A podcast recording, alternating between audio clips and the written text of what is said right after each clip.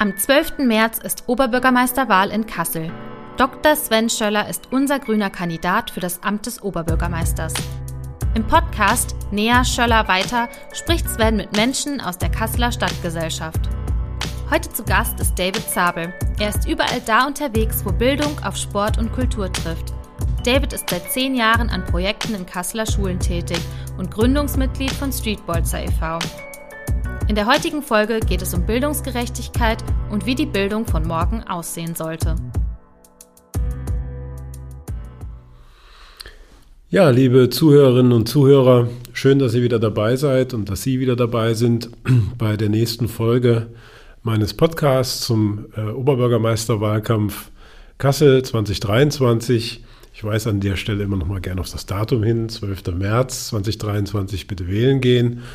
Und ähm, ähm, wir haben uns heute äh, thematisch äh, überlegt, dass wir uns mal ein wenig über Themen wie Bildungsgerechtigkeit, äh, Kita, Schule und so weiter äh, unterhalten wollen. Und ich freue mich ganz besonders, ähm, hier als Gast und vor allem natürlich auch als, als Fragesteller ähm, den Dave Zabel eingeladen zu haben. Dave, schön, dass du da bist. Dankeschön, ich freue mich auch. Ja, dann äh, lass uns mal loslegen und ähm, ich äh, denke, wir werden es heute so handhaben, ähm, dass ähm, eigentlich du mehr so die Fragen stellst und mal in die Thematik ein bisschen einführst und ähm, dann will ich mal sehen, äh, was sich so für ein interessantes Gespräch zwischen uns ergibt. Ich bin gespannt. Ja, ich ebenso auf jeden Fall. Äh, auf deine Antworten. Äh, gerne Bildung. Ich fühle mich auch geehrt, äh, dass ich hier eingeladen wurde bei dem Thema, was mich jetzt schon sehr lange umtreibt. Wie du weißt, Streetbolzer ist ja bekannt, äh, dass ich den Verein mitbegründen durfte und da auch sehr viel lernen durfte, aber auch dafür zuständig war seit 2012 äh, dieses äh, sportpädagogische Konzept an unsere Ganztagsschulen zu bringen und auch an weiterführende Schulen äh, zu bringen. Äh, jetzt ist es natürlich so, dass ich mich auch jenseits vom Straßenfußball mit Bildung stark auseinandersetze. In der kulturellen Bildung bin ich sehr aktiv und ähm, ich habe natürlich jetzt, wo ich in den letzten Jahren bestimmt so an neun Ganztagsschulstandorten in Kassel äh, tätig war, in verschiedenen ähm, Formen. Da sind natürlich ganz viele Sachen, das ist ein Riesenthema, müssen wir ja nicht drum herum reden. Ähm, ich würde es tatsächlich eröffnen äh, mit einem Zitat meiner äh, Kollegin äh, von der Serviceagentur ganz täglich lernen, vom Kultusministerium, äh, mit denen ich äh, schon sehr lange zusammenarbeite jetzt mittlerweile. Die haben die Vision, Schule vom Lernort zum Lebensraum werden zu lassen äh, in den nächsten Jahren. Ähm, was fällt denn dir dazu ein, spontan? Was muss so ein guter Lebensraum, der sich mit Bildung befasst, haben? Also Erstmal fällt mir dazu ein, ähm, ich erinnere mich erstmal so an meine eigene Schulzeit zurück, ehrlich gesagt. Und äh, ich muss sagen, äh, Schule ist eigentlich schon immer ein Lebensraum gewesen. Also ist ja nicht nur Lernraum, sondern Schule war schon immer Lebensraum. Wenn wir uns alle zurückerinnern an unsere Schulzeit, dann wissen wir genau, was da sozusagen außer dem Unterricht abgelaufen ist, äh, dass man sich dort aufgehalten hat, äh, dass man da äh, seine Freunde und auch Nicht-Freunde gehabt hat, ähm, dass es auch Tage gegeben hat, ähm, die einem wirklich schwer gefallen sind, vielleicht in der Schule.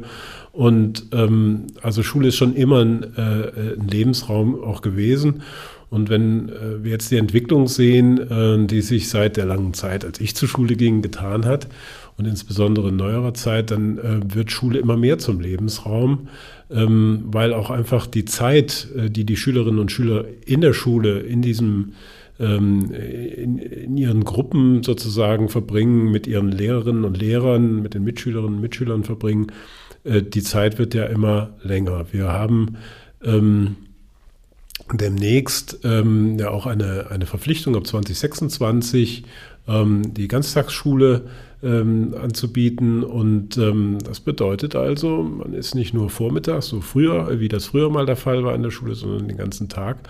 Und umso wichtiger ist es eben, ähm, außer dem, dem eigentlichen Unterricht ähm, auch viele Angebote für die Schülerinnen und Schüler zu machen, damit sie sich entwickeln können. Das Ganze steht im Grunde genommen ja ähm, ja, unter dem Oberbegriff der Ziele, die damit äh, verbunden sind und die sind sehr vielfältig. Es geht nicht nur darum, äh, die Schülerinnen und Schüler äh, sozusagen ähm, für fertig zu machen für eine, für eine Berufsausbildung, äh, sondern ähm, es geht darum, sie zu eigenverantwortlich handelnden Menschen heranzuziehen, zu, zu sozialen äh, äh, Menschen und sie auf die Herausforderungen, die das Leben so bereithält, äh, ähm, einzustellen und ähm, dafür vorzubereiten. Und das ist eine vielfältige Aufgabe und ich habe immer ganz, ganz großen Respekt vor den Leuten, ähm, äh, die sich dort äh, engagieren und äh, die dort auch ihre Zeit und äh, ihr Berufsleben verbringen.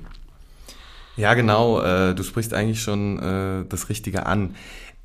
Schulen, was mein Kritikpunkt ist, Schulen müssen Kinder auf die Herausforderungen des 21. Jahrhunderts vorbereiten.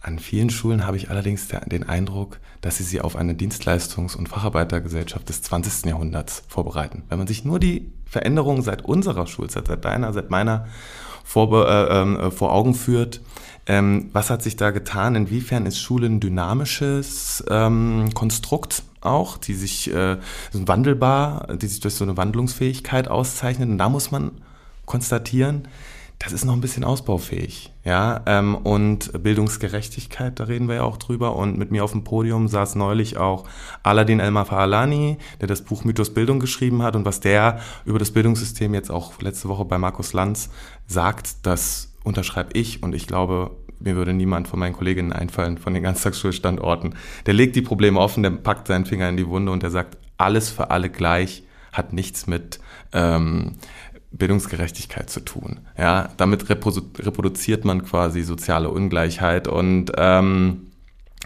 ja, das Bildungssystem muss aus meiner Sicht auch, glaube ich, ein bisschen so diese Denk, diese verkrusteten Denkverbote so ein bisschen aufbrechen, offen sein, dynamisch sein, raus aus den Schulen auch gehen, aus dem aus dem Ort Schule äh, und so ein bisschen äh, wandlungsfähiger werden, weil die Herausforderungen, die in diesem Jahrhundert auf diese Generationen warten, die gerade jetzt noch zur Schule gehen, die unterscheiden sich, da wirst du mir recht geben. Ne?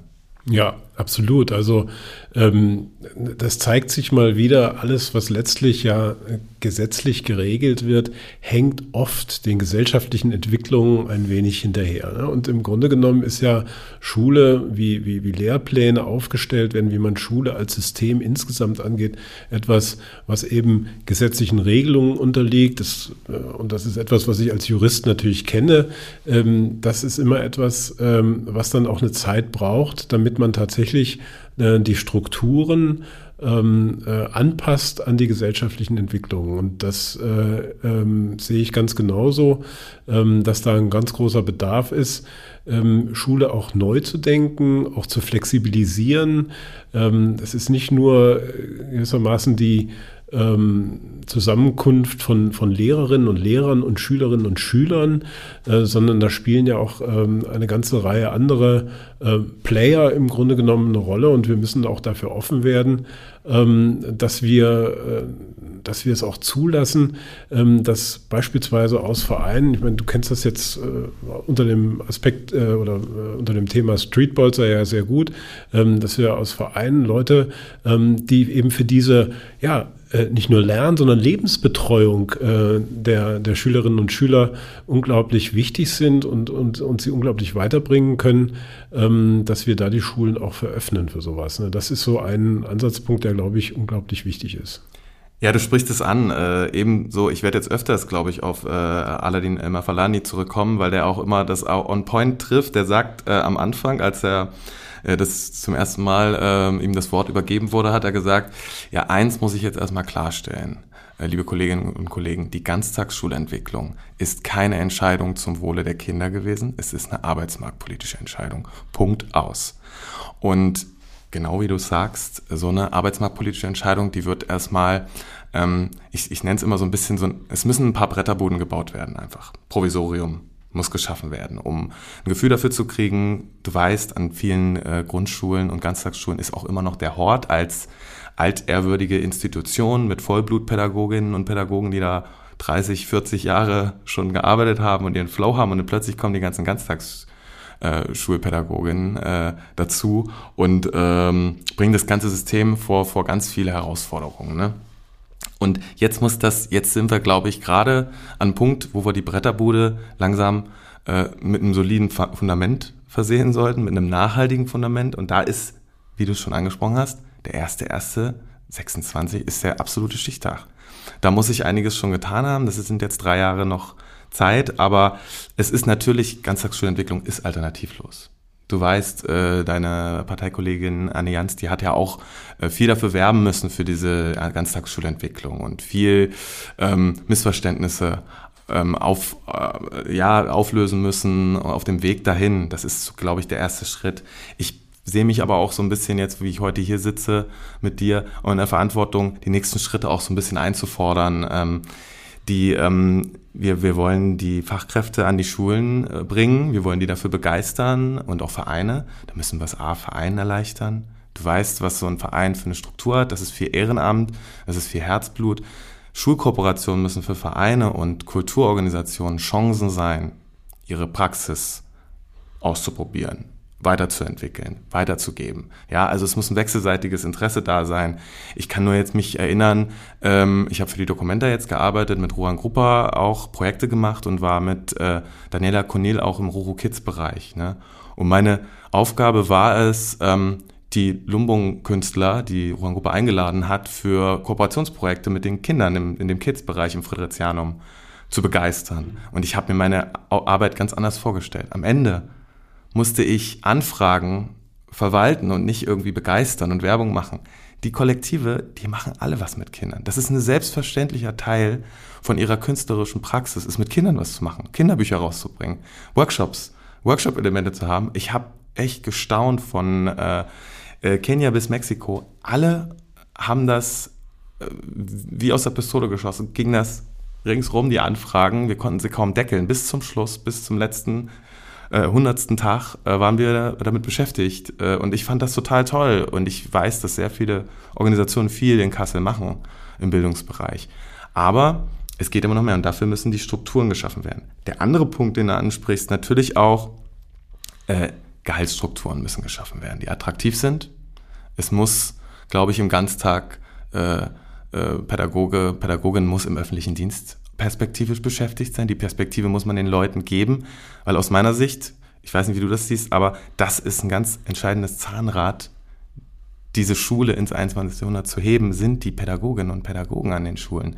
Und wenn man denen jetzt das Gefühl gibt, ihr seid Teil des öffentlichen Dienstes, ihr bekommt diesen Tariflohn, ihr seid ein entscheidender Faktor bei uns, dann hat man schon, glaube ich, viel bewirkt und dann macht man es auch attraktiv in Zukunft. Und dann kann man diese Lücke, die jetzt da noch ist bis 26, kann man die, glaube ich, nach und nach schließen. Es wird schwer. Ja, das ist jetzt ein ganz großes äh, Feld, ein großer Bogen, den du da gespannt hast. Ähm, ich, äh, ich will da vielleicht noch mal äh, ganz, ganz grundsätzlich angehen, ohne jetzt also ähm, das total äh, verstockt anzugehen, kann man trotzdem sagen, das ist eigentlich ja schon eine Weisheit. Ähm, die kannten schon äh, die alten Römer, ähm, dass man äh, nicht für die Schule lernt, sondern fürs Leben. So, ja, da gibt es diesen Satz.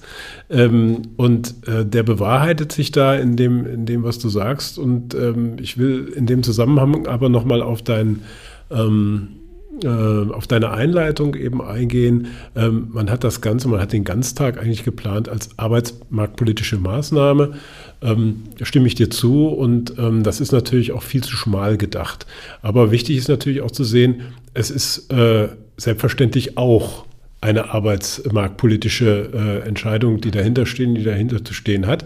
Es geht darum, äh, dass wir ähm, die Schülerinnen und Schüler äh, fürs Leben fit machen aber eben auch für den Arbeitsmarkt. Da geht es natürlich um Bildung und das ist ja auch etwas, ähm, äh, was dazu führt, ähm, dass ähm, wir eine soziale Gerechtigkeit herstellen, ähm, was insbesondere für die sogenannten bildungsferneren Schichten wichtig ist, ähm, dass sie sich äh, die Qualifikationen erarbeiten äh, können, um auch tatsächlich äh, vernünftige Erwerbsgrundlagen ähm, dann zu haben. Das, das ist sicherlich ein, ein, wesentliches Thema, was man mitbedenken muss, aber es ist eben bei Weitem nicht alles. und äh, das, ist, das ist der richtige Ansatz. Und ich glaube, wir müssen, was die Personen angeht, ähm, sei es das klassische Schulpersonal, sei es ähm, die Sozialarbeit und alle anderen, die in diesem Gesamtsystem ähm, der, ähm, der, der Betreuung der Kinder arbeiten, denen müssen wir äh, die Wertschätzung zukommen lassen, äh, die sie verdienen und die die Wichtigkeit dieser Aufgabe auch repräsentiert.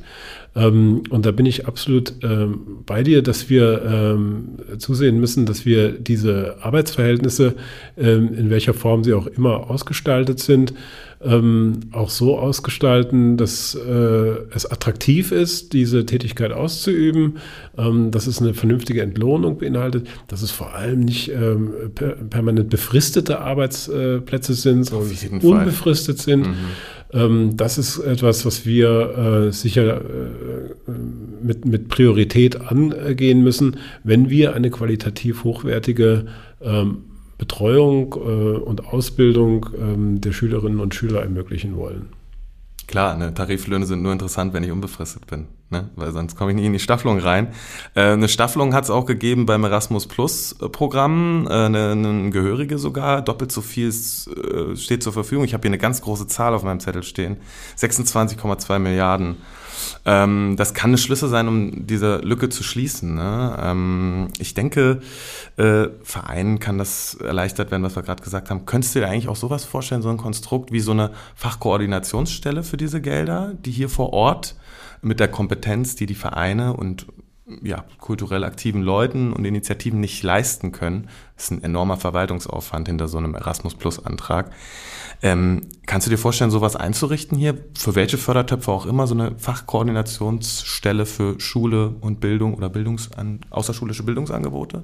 Also auf jeden Fall sollten wir ähm, Konzepte entwickeln, ähm, die dieses Thema eben auch wirklich ähm, in der Weise angehen, ähm, dass wir ähm, auch verwaltungsmäßig oder dass, dass der verwaltungsmäßige Aufwand für diejenigen, ähm, die letztlich mit den Aufgaben betreut äh, sind, überschaubar bleibt und, und dass sie da äh, äh, an die Hand genommen werden und dass sie eine gewisse äh, Beratungsleistung und Koordinationsleistung erhalten. Also da müssen wir sicher drüber nachdenken, welche Konzepte da geeignet sind und da äh, werden wir mit den Menschen drüber reden, die in dem Bereich tätig sind.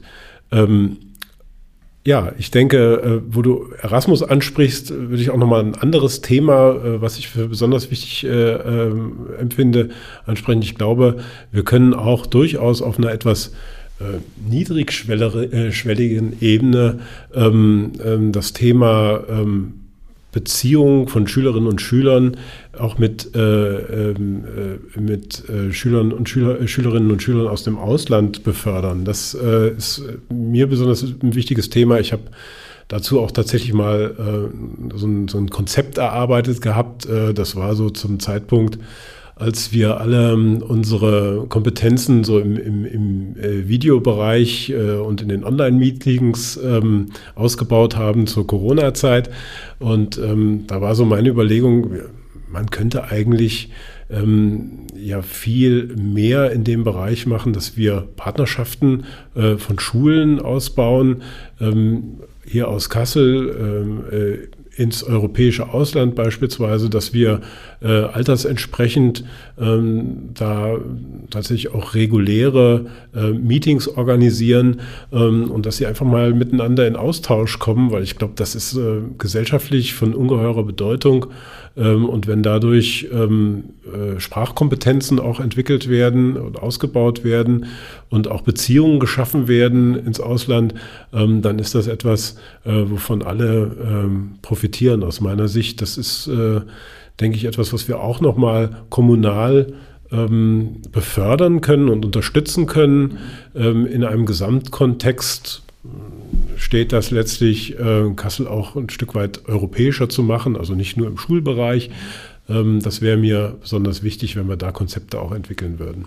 Genau, da sind wir ja auch schon bei den Jugendlichen dann schon so langsam anbelangt, wenn es um so eine Auslandsreise geht. Ich kann ja nur aus der Streetbolzer Perspektive sagen, in den, äh, in den elf Jahren, wo ich jetzt tätig bin im Verein, die Begegnungen waren das, was unseren Verein wirklich zusammengeschweißt hat, was die Jugendlichen nachhaltig an uns gebunden haben, waren die ganzen Reisen, die wir unternehmen dürfen mit dem deutsch-polnischen Jugend, Jugendwerk. Dann haben wir ja auch, äh, waren sehr aktiv im Netzwerk Straßenfußball deutschlandweit und wir waren fünf, sechs Mal mit den Kindern unterwegs pro Jahr. Das ist einfach etwas, was unfassbar äh, einen großen Effekt hat. Begegnungen äh, schaffen, auch hier jemanden willkommen heißen, es steht ja da auch mit äh, auf dem Zettel und ich finde das total gut, dass für sowas dann ähm, dann auch Gelder locker gemacht werden. Ich möchte aber auch nochmal auf meine Ganztagsbolzerzeit zurückkommen. Ich ähm, habe immer dafür geworben, ich muss nicht nur Vermittlungsarbeit mit Kindern machen in diesem Projekt, sondern ich wollte eigentlich den Bolzplatz als Lernfeld etablieren und eröffnen. Und ich rede eigentlich genauso viel äh, mit Erwachsenen an der Schule und mache Werbung dafür, ähm, wie mit den Kindern. Und ich, da bin ich bei einem entscheidenden äh, Stichwort, was ich dir jetzt nochmal um die Ohren werfen wollte, ist Erwachsenenbildung. Ja, und auch interkulturelle Kompetenzen an Schulen. Ja, Kollegien an Schulen sind noch nicht ein Abbild der diversen Gesellschaft. Ja, und ähm, Bildungsgerechtigkeit ist auch irgendwo damit verknüpft, wie kannst du meinen kulturellen Raum, meine Herkunft, mein Ich verstehen und eine Autorität Lehrer. Ich kriege das mit, wenn ich jetzt Vertretungsunterricht an der Losse-Schule gebe, wie die Kinder perplex sind, wenn ich morgens um acht auf der Matte stehe zur ersten Stunde. Ähm, eine Weiterbildungsformen für Erwachsene, für Pädagoginnen, Pädagogen, Lehrerinnen, Lehrer. Ähm, inwiefern kann das auch so in sowas wie Erasmus Plus äh, eingebettet werden? Es geht um die Jugendlichen, aber so eine Begegnung ist ja natürlich auch immer für eine Lehrerin ganz, ganz wichtig und entscheidend. Eine Verknüpfung mit ihren Kids, ne? Ja, ich glaube, das kann ähm, auf jeden Fall ausgebaut sein. Da sind wir im Grunde genommen wieder bei, bei dem Thema, die Dinge flexibler anzugehen und mal so ein bisschen die verkrusteten Strukturen aufzubrechen, ähm, sodass wir Menschen ähm, in den Schulbereich äh, hineinbekommen, außerhalb der, der klassischen äh, Lehrerinnenausbildung eben auch, die ja unglaublich viel vermitteln können. Ähm, und äh, ich denke, ähm, dass ist auf der einen Seite, äh, hat es wichtige soziale und integrative Aspekte, aber es hat natürlich auch äh, große Vorteile im Hinblick wiederum auch auf das arbeitsmarktpolitische Thema. Ne? Wenn wir, wenn wir da Kompetenzen in die Schulen weitervermitteln, die einfach ähm, auf dem Arbeitsmarkt gefragt sind und die aus meiner Sicht viel zu wenig im, im regulären Schulbetrieb eigentlich ähm, stattfinden. Natürlich gibt es die, die Praktika, die gemacht werden. Ähm, aber ich finde, da müsste es noch eine viel engere Verknüpfung äh, geben äh, von Leuten, die eben so aus den, aus den einzelnen Berufsfeldern ähm, ihre Tätigkeiten den Schülerinnen und Schülern vermitteln können. Ja, genau. Ähm, ich habe ein interessantes Beispiel nochmal mitgebracht aus NRW. Ähm, da können sich Kommunen aus NRW bewerben und ein Familienschulzentrum werden. Also ähm, ich glaube, das Bildungssystem, das fußt ganz stark immer noch auf ein Mitwirken der Eltern. Man hat es in der Corona-Zeit gemerkt, was von uns eigentlich abverlangt werden kann im Extremfall und äh, auch abverlangt wird. Äh, ganz viele Eltern mussten ihren Kindern selber Lesen und Schreiben beibringen. Das ist einfach äh, ein Fakt jetzt. Ne? Ähm, die Effekte davon gucken wir uns jetzt mal an die nächsten Jahre. Aber ähm, ja, das Familien stärker eingebunden werden oder in die Pflicht genommen werden, ist, glaube ich, nicht der richtige äh, Weg. Aber natürlich die Schulen zu öffnen für Familien auch. Ich glaube, das ist auch etwas Entscheidendes, um diese auch Vorurteile aufzubrechen. Ich muss aber generell für die Kasseler Schulen, äh, an denen ich tätig war, eine Lanze brechen. Weil dieses Projekt ist nicht einfach zu verstehen und viele finden Fußball bescheuert. Ich gehöre auch als Fußballfan dazu, äh, dass ich Aspekte von dem Sport äh, total destruktiv und schwierig finde. Aber Straßenfußball, es ist ein ungewöhnliches Konzept, wo man bei Null anfängt. Und ich muss sagen, die Schulen haben mir in drei, vier Jahren oder jetzt seit 2012 äh, immer die Türen geöffnet, auch die Klassenräume geöffnet, dass ich so Beziehungsarbeit machen konnte. Vom Hausmeister bis hin zur Schulleitung war alle, waren alle offen. Ne? Also eine generell, ich glaube, die Orteschule haben manchmal auch so einen schlechten Ruf, nicht offen genug zu sein ich glaube, sie leiden eher unter diesem strukturellen Problem, in so einem engmaschigen Ding drin zu sitzen. Und man muss natürlich erstmal auch ein Kollegium immer für alles begeistern, was neu ist. Ja, die Schulleitungen sind da progressiv, ja auch gerade im Stadt, im Stadtkern, sage ich mal. Ne? Und gerade so Schulen an sozialen Brennpunkten, wenn, guck dir die Schule am Wall an, die sind ernährungsbewusste Schule, die haben das Ganztagsbolzer gemacht, die sagen sofort bei jedem coolen Konzept, was denen unterkommt, sagen, sind wir sofort dabei hier, komm, wir machen das. Äh, das ist so eine Attitüde, was Schulen am Stadtrand vielleicht noch nicht haben. Die hängen vielleicht noch mal eher in den Strukturen fest, weil sie noch nicht mit diesen Inklusionsherausforderungen konfrontiert wurden in den letzten Jahren. Aber Valentin Traut und Schule am Wall und unter Neustadt, die mussten, die mussten immer dynamisch sein. Die mussten immer neue Leute reinholen und sagen, hier komm, Du bist einfach dabei jetzt und die mussten schon immer so eine Dynamik. Die werden es in den nächsten Jahren ein bisschen einfacher haben, tatsächlich. Ja, da sprichst du ja ein wichtiges Thema an, auch was so die, die soziale ähm, Stadtkarte im Grunde genommen Kassels angeht. Ja, wir haben ja sehr, sehr unterschiedlich strukturierte äh, Stadtteile ähm, von, den, von den sozialen Voraussetzungen her gesehen. Und es sind eben auch ähm, bestimmte Stadtteile, die eben äh, besonders stark sind ähm, in, in, in, in, der Jugend, also ähm, wo der Bevölkerungsanteil der jungen Menschen deutlich größer ist als in anderen Stadtteilen. Ja? Und ähm, da reden wir nicht über den Brasselsberg, da reden wir auch nicht über Bad Wilhelmshöhe, sondern da reden wir über Stadtteile Roten-Dittmold, Nordholland, da reden wir über Waldau, da reden wir über Oberzweren, Mattenberg, nicht wahr? Und das sind ja die Stadtteile, wo die jungen Leute äh, heranwachsen, wo die jungen Leute leben. Und das sind die Stadtteile, in die wir da auch, was diesen Bereich angeht, äh, besonders äh, investieren müssen, beziehungsweise ein besonderes Augenmerk drauf lenken müssen. Das ist, glaube ich, ähm, was so die kommunalpolitische Seite angeht, eine ganz, ganz wesentliche Erkenntnis. Ja, genau. Ich kann mich erinnern, äh, im Sommer wollte ich für so ein äh, medienpädagogisches Projekt mit der Documenta wollte ich äh, eine weiterführende Schule äh, dafür begeistern. Das war aber schon März, April so Projektstart und ich weiß, ich wollte es mit einer neunten, zehnten Klasse machen und gegen Schuljahresende, man weiß, wie das ist, Klassenarbeiten, Klausuren, Phase, Abschlussprüfung. Aber trotzdem, Hegelsberg Schulleitung hat gesagt, hey, gar kein Problem zwei Wochen, eine Woche, sag, wann du die brauchst, die Kids. Ja, und äh, da wurde es auch nochmal von der Bildungsabteilung von der Dokumenta für gelobt, ausdrücklich bei der Premiere dann von dem Projekt, dass man die Schulen auch jetzt rausgeht aus den Schulen und sagt, hier kommt, schnappt ihr die Kids, macht was, äh, weil ich glaube, ich habe es auch viel mitgekriegt in diesem offenen Bereich bei freien Trägern. Streetboys hatten unglaublich hohen Zulauf an Jugendlichen. Ähm, und viele schreiben Anträge, wollen was machen, aber die erreichen die Kinder nicht. Mhm. Ja. Und ähm, ich plädiere auch immer dafür, auch eine Schule muss bei den Lebensrealitäten der Kinder anfangen und die dort abholen, wo sie stehen, um einen Kollegen Willy Vandenberg mal zu zitieren, der das immer gesagt hat. Ähm, Gaming ist ein Stichwort. Ja, wir brauchen die Zocker. Wir müssen daraus auch Bildungsangebote schaffen. Das sind diese Denkverbote, die man aufbrechen muss. Ne? Das sind nicht nur Killerspiele und hin und her und FIFA. Das hat ein großes Potenzial. Da müssen wir uns, das ist die Lebensrealität von den Kids. Und das, die Industrie wird in den nächsten 20 Jahren bestimmt nicht kleiner. Auch Sport ist äh, eine wichtige Lebensrealität. Musik, da hat man viele, viele Ansatzpunkte, wo man, wo man ansetzen kann, wo Schule auch ein bisschen dynamischer sein kann, wenn man einige Lehrbücher aufschlägt da denkt man sich, man ist äh, 50 Jahre zurück. Ne?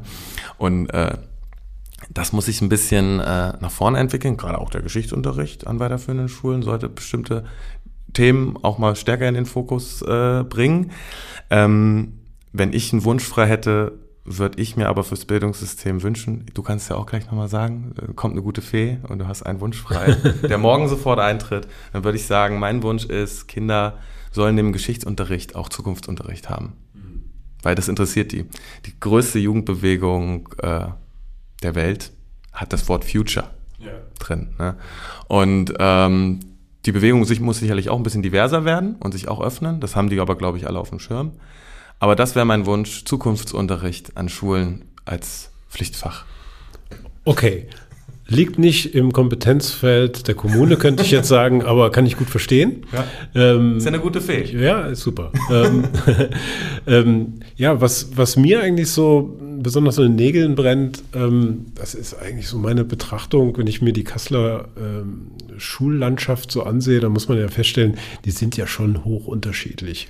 Auch, äh, auch je nachdem, ähm, sagen wir mal, in welchem Stadtteil welche Schule ist. Ne? Und, und äh, die ähm, die Schülerinnen und Schüler, ähm, die an die verschiedenen Schulen sind, sind auch, ähm, sagen wir mal, haben ganz oft unterschiedliche soziale äh, Hintergründe. Ähm, und ich fände es ja irgendwie toll, wenn wir es hinbekämen, dass da jedenfalls auf einer Projektbasis äh, viel mehr äh, Zusammenarbeit stattfinden würde zwischen den einzelnen Schulen, auch aus unterschiedlichen äh, Stadtteilen, ähm, dass da auch so ein, so ein, so ein Zusammengehörigkeitsgefühl befördert wird. Ja, in dem Sinne, wir, wir sind alle Kids hier aus Kassel, ja, und ähm, das fände ich, glaube ich, für unsere Stadt einen ganz, ganz großen Benefit. Also wenn die, wenn die Fee kommen sollte, dann würde ich sagen, das würde ich mir von ihr wünschen, ähm, dass das ein Bewusstsein ist, was in unseren äh, Schülerinnen und Schülern hier in Kassel heranwächst. Also absolut richtig. Äh, du weißt ja auch, dass Streetbolzer im Ursprung ein stadtteilvernetzendes äh, Projekt war. Und neben der Medienpädagogik ist natürlich das, was es äh, ähm, speziell gemacht hat, war, dass wir die Kinder aus Brückenhof mit den Kindern aus dem vorderen Westen. Wir waren aber allen Stadtteilen. Alle, überall sind Bolzplätze und wir waren überall tätig. Ne? Und äh, Wilhelmshöhe, Waldorfschüler hatten bei uns eine Mannschaft mit den Nordis. Wo Fußball hat ja dieses Potenzial, dass es diese, diese Bubbles, von denen wir immer wieder sprechen, platzen lässt. Ne? Auch das Stadion ist ein wichtiger Ort. Äh, aber die Bolzplätze sind, haben ein großes Potenzial, ein großes Lernpotenzial. Und wenn wir da vernetzen, auch Schulen miteinander vernetzen, super. Vorurteile gehen schon los in der 4a und in der 4b. Gehen die Vorteile von anderen gegenüber anderen schon los. Das ist Stadtteilrivalitäten, äh, gibt es da sicherlich auch noch irgendwo. Oder bestimmte Vorstellungen, wie was ist. Und das staffelt sich weiter auf. Ne? Und da was anzusetzen, Finde ich, finde ich auch gut, was die Fee dir ähm, dafür einen Wunsch erfüllen sollte. Jetzt nochmal zum Schluss würde ich nochmal gerne auf Covid zu sprechen kommen. Ähm, so nicht jetzt so als äh, ja so Keynote nach unten hin, aber die gute Fee könnte natürlich auch so ein bisschen diese Pandemie beseitigen. Jetzt habe ich aber trotzdem den Eindruck, dass Corona viel offengelegt hat. Ne? Ähm, und wie siehst du das? Ähm, was neben dem Digitalpakt zum Beispiel, ne, man hat jetzt einen Stresstest erfahren, zwei, drei Jahre. Wo stehen wir digital? Was für Lösungen finden wir? Ähm, was ist denn für dich so die größte Lehre im Bildungssystem aus äh, der Corona-Zeit? Ja, also wenn du das Digitale ansprichst, dann würde ich erstmal einen positiven Aspekt hervorheben wollen. Ne? Wir haben da, glaube ich, an Kompetenz hinzugewonnen, äh, auch im, im Bildungsbereich. Ähm, wenn es diese Pandemie nicht gegeben hätte, dann wären, die, wären wir da ganz woanders. Ja, dann ähm, äh, wäre, glaube ich, auch bei den Schülerinnen und Schülern, die ja für sich genommen äh, eine sehr hohe Affinität äh, zum Digitalen haben, äh, wäre diese Kompetenz nicht so ausgeprägt, nicht so ausgebildet und die Bereitschaft zur Nutzung ähm, äh, nicht so äh, ausgeprägt, wie das ähm, jetzt der Fall ist. Also da würde ich erstmal einen positiven Aspekt rausziehen. Ich ähm, denke, die Schülerinnen und Schüler jedenfalls in, in bestimmten oder ganz besonders in bestimmten Altersstrukturen haben echt äh, eine große Hypothek äh, äh, zu tragen durch diese Pandemie, gerade in den letzten Jahren. Ähm, das sind sowohl die, die ganz Kleinen in, in den Grundschulen, aber auch, sag mal so, die Leute, die so 16, 17 bei Ausbruch der Pandemie gewesen sind. Wenn ich denke, auf was die alles verzichtet haben, ne, kann ich also wirklich nur äh, im Grunde genommen meinen Hut vorziehen, wie gut die da durchgekommen sind und dass die uns nicht alle irgendwie vollkommen am Rad gedreht haben.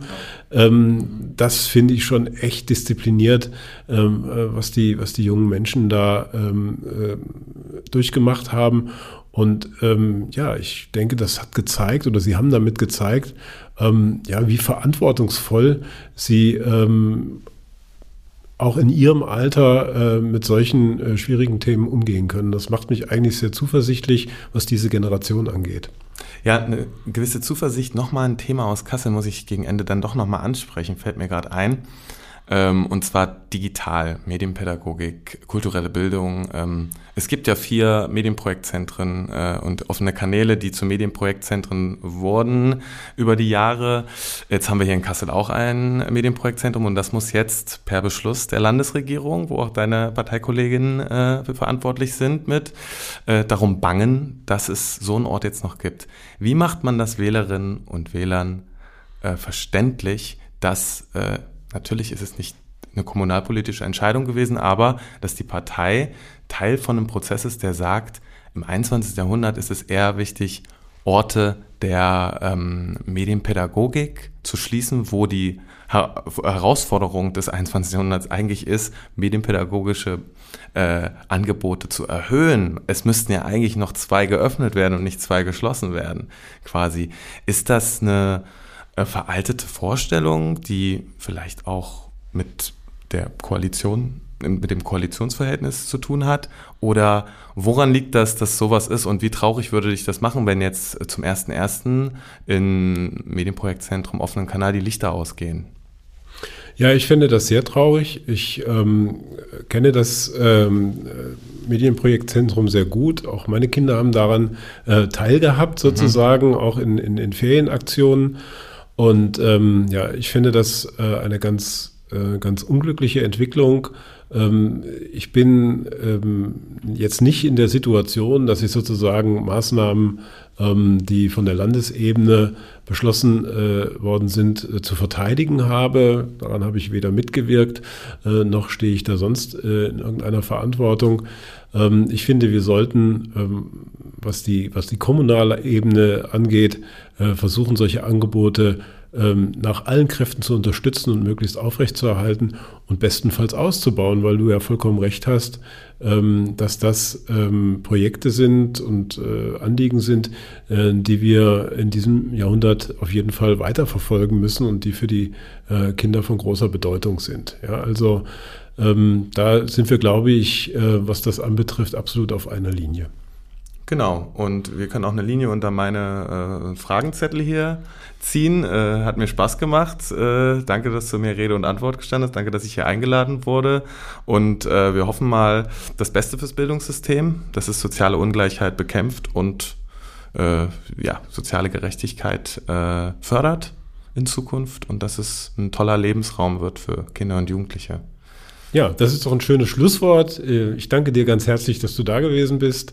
Und äh, ich denke, ähm, der Input, den du auch durch deine Fragen gegeben hast, der wird sich sicherlich ähm, äh, auswirken und äh, wir werden dieses Thema ähm, sehr lösungsorientiert und äh, sehr zielorientiert verfolgen. Das freut mich. Dankeschön. Okay, tschüss. Ciao.